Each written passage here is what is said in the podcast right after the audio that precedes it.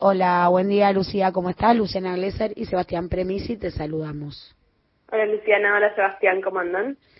Muy bien, entonces acá tenemos no una medida que no solo amplía el universo de acceso a la jubilación, sino también incluye un cambio de lógica y de paradigma al entender las tareas de cuidado como trabajo también, ¿no?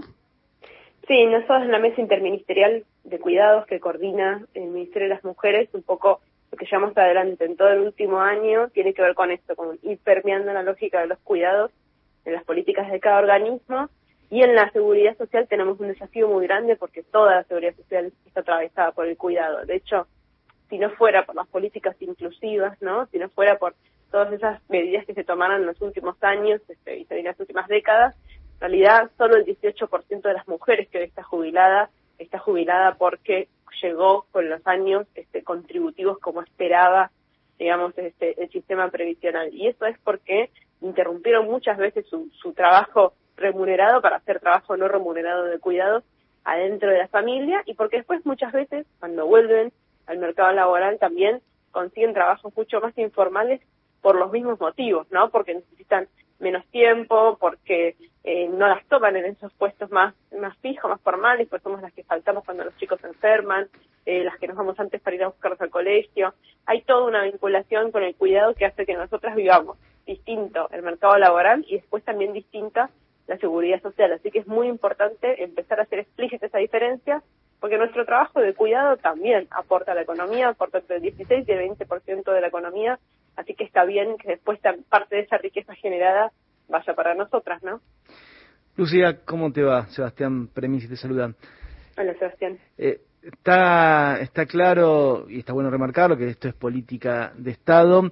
Lo que yo te quiero preguntar es, digamos, si estas consideraciones de políticas de cuidado están siendo adoptadas, por ejemplo, por empresas privadas que tienen mayor consideración hacia, eh, hacia estos temas, digamos, si ven que hay como ese trasvasamiento cultural del Estado que lo tomó como política hacia el sector privado.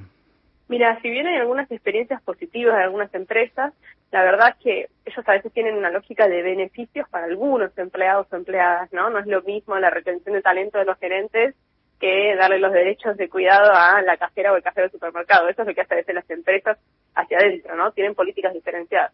Por eso es tan importante que en realidad nosotros desde el Estado hagamos política pública que impacte en, en, los derechos de los trabajadores directamente. De hecho, un efecto concreto de esto es la ley de teletrabajo que se aprobó el año pasado, donde logramos también, con el trabajo de la mesa interministerial, que haya un artículo específico donde se diga que quienes tienen a cargo no solo niñas, sino personas mayores y personas con discapacidad tengan derecho a interrumpir sus jornadas, ¿no? Eh, entonces vamos ahí con eso permeando muchas cosas. También se transformó el progresar y se extendió la edad para quienes tienen niños a cargo. Se incluyeron eh, financiamiento de, de, honorarios de cuidado para las mujeres que quieren emprender y las personas, ¿no? También varones que quieren emprender en el Ministerio de Desarrollo Productivo. Esta semana eh, AFIP mandó 190.000 cartas de intimación a hogares de altos ingresos que siguen sin registrar a sus trabajadores a casas particulares. Yo creo que el, el, sector privado va a ir cambiando, pero en realidad lo que transforma todo es la política pública y así rompemos ese, ese círculo vicioso entre lo que la sociedad espera, lo que pasa en la casa y lo que pasa en el mercado de trabajo. Lucía, entonces los efectos concretos, digo, a partir de esto, de las reivindicaciones y del movimiento y de, y de poner sobre agenda, ¿tiene efectos concretos y se traduce en números real?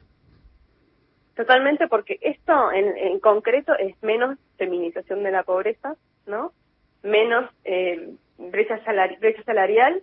Esperamos que también, y por eso trabajamos tanto, haya menos brecha en los cuidados. Necesitamos que los varones sean igualmente responsables.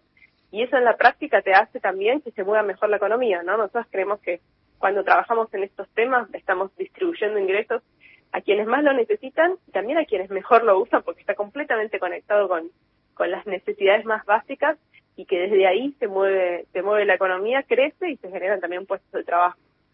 Muchísimas gracias, te agradecemos mucho este contacto con Alafo.